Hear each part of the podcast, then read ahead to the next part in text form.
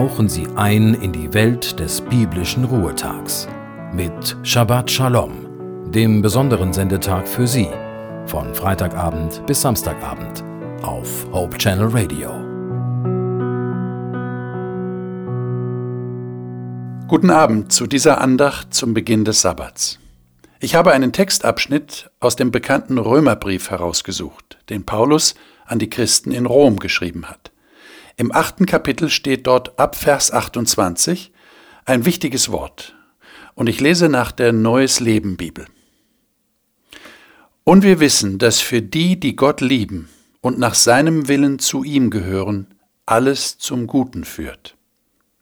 Denn Gott hat sie schon vor Beginn der Zeit auserwählt und hat sie vorbestimmt, seinem Sohn gleich zu werden, damit sein Sohn der Erstgeborene unter vielen Geschwistern werde. Und da er sie erwählt hat, hat er sie auch berufen, zu ihm zu kommen. Er hat sie gerecht gesprochen und hat ihnen Anteil an seiner Herrlichkeit gegeben. Was kann man dazu noch sagen? Wenn Gott für uns ist, wer kann da noch gegen uns sein? Gott hat nicht einmal seinen eigenen Sohn verschont, sondern hat ihn für uns alle gegeben. Und wenn Gott uns Christus gab, wird er uns mit ihm dann nicht auch alles andere schenken? Wer wagt es gegen die Anklage zu erheben, die von Gott auserwählt wurden? Gott selbst ist ja der, der sie gerecht spricht. Wer sollte uns verurteilen? Christus Jesus selbst ist ja für uns gestorben. Mehr noch, er ist der Auferstandene. Er sitzt auf dem Ehrenplatz zur rechten Seite Gottes und tritt für uns ein. Kann uns noch irgendetwas von der Liebe Christi trennen?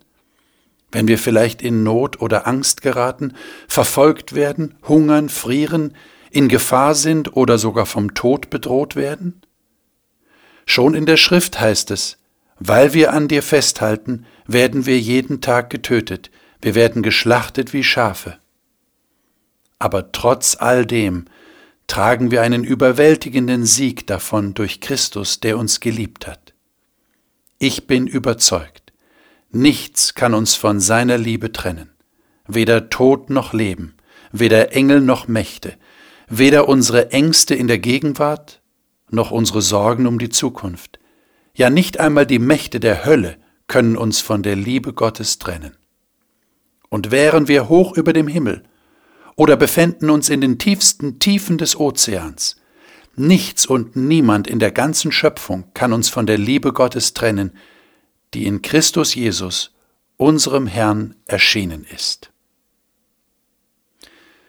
Schon der erste Vers, den ich gelesen habe, nämlich Römer 8, Vers 28, ist ja ein sehr bekannter Text.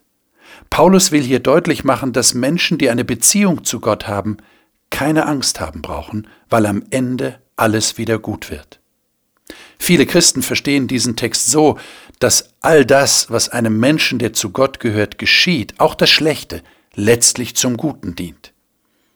Daraus hat sich dann so eine ganz bestimmte Philosophie entwickelt, die besagt, dass selbst in den bösen Dingen des Lebens noch etwas Gutes zu finden ist, beziehungsweise dass Gott noch etwas Gutes daraus macht.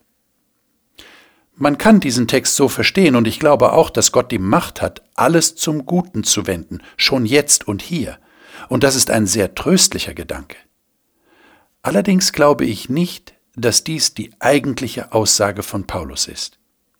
Ich bin der Überzeugung, dass er sagen will, wenn du dich zu Gott hältst, wenn du ihn liebst, dann wird er dir mit Sicherheit eine Zukunft schenken, nämlich dann, wenn er alles wieder gut machen wird. Das kann bedeuten, dass jetzt und hier nicht alles gut wird, sondern dass es uns wirklich schlecht geht und wir leiden müssen, was es auch immer sein mag. Gott kann es zum Guten wenden. Er kann uns helfen, aus Not und Krisen gestärkt hervorzugehen. Ja, wir können in der Not lernen, Gott noch mehr zu vertrauen und eine engere Beziehung zu ihm zu haben. Aber es kann eben auch sein, dass wir hier und jetzt nicht vom Leid befreit werden, sondern dass das erst geschieht, wenn Gott dieser Welt ein Ende setzt und alles buchstäblich wieder gut wird. Der Rest des Abschnitts, den ich gelesen habe, bestätigt meine Interpretation. Da geht es um Erlösung, um Befreiung von Schuld, es geht um ewiges Leben. Wie war der Wortlaut nochmal? Was kann man dazu noch sagen? Wenn Gott für uns ist, wer kann da noch gegen uns sein? Gott hat nicht einmal seinen eigenen Sohn verschont, sondern hat ihn für uns alle gegeben. Und wenn Gott uns Christus gab, wird er uns mit ihm dann nicht auch alles andere schenken? Wer wagt es, gegen die Anklage zu erheben, die von Gott auserwählt wurden? Gott selbst ist es ja, der sie gerecht spricht. Wer sollte uns verurteilen?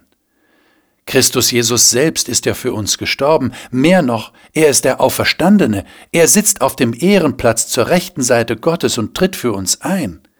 Kann uns noch irgendetwas von der Liebe Christi trennen? Wenn wir vielleicht in Angst oder Not geraten, verfolgt werden, hungern, frieren, in Gefahr sind oder sogar vom Tod bedroht werden? Paulus ist sich so sicher, dass wir vor nichts und niemandem Angst haben müssen. Deshalb sagt er am Schluss dieses Abschnitts, Ich bin überzeugt, nichts kann uns von seiner Liebe trennen.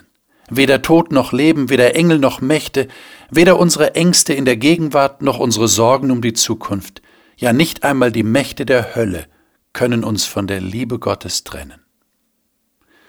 Was könnte man dem noch hinzufügen? Es ist alles gesagt. Und ich finde, es ist die schönste Sabbatbotschaft, die man sich vorstellen kann. Ich wünsche Ihnen einen Sabbat, an dem Sie angstfrei sein können, weil nichts, rein gar nichts, Sie von der Liebe Gottes mehr trennen kann.